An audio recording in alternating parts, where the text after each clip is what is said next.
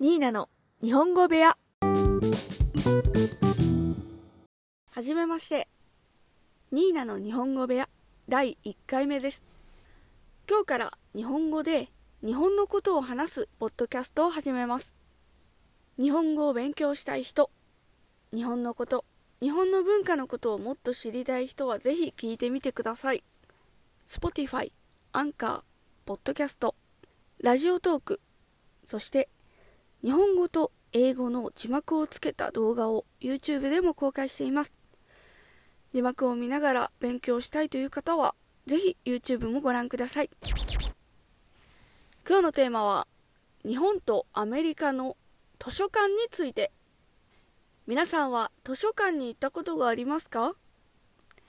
私は実は図書館が大好きで週に1回以上は必ず行っています。たくさんの本や CD が置いてあっていつも何を借りようかすごく悩んでいます。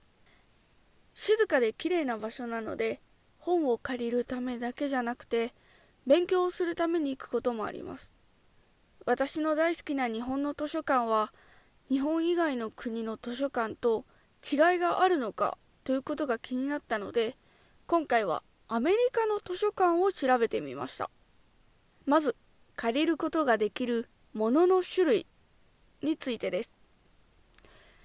日本では小説や勉強の本漫画雑誌などの本だったり音楽の CD を借りることができます。アメリカでは本や CD だけではなくて楽器やスポーツの道具カメラ子供用のおもちゃだったり本当にいろんなものを借りることができるみたいです。これを調べた時カメラだったりそのサイエンス道具実験器具みたいなものもいっぱい借りれるみたいでちょっと衝撃を受けました。こういうの日本にあったらもっと子供たちも大人も使える施設になるんじゃないかなと思ったのでぜひ日本にもこういう施設できてほしいなと思いました。次に借りられる本の数について。日本ではだいたい1人同時に10冊まで借りることができるんですけどアメリカではなんと100冊まで借りることができたり場所によっては無限に借りることができたりするみたいです。そんなに一度に大量に借りれるなんてなんか聞いてるだけでワクワクしてきますよね。まあ日本の10冊借りれるっていう制度も別に悪くないというか1回10冊程度借りてまた返却してもう10冊借りればいいだけなので全くもって不満はないんですけれどもでも一度に大量の本を借りれるってすごいですよね。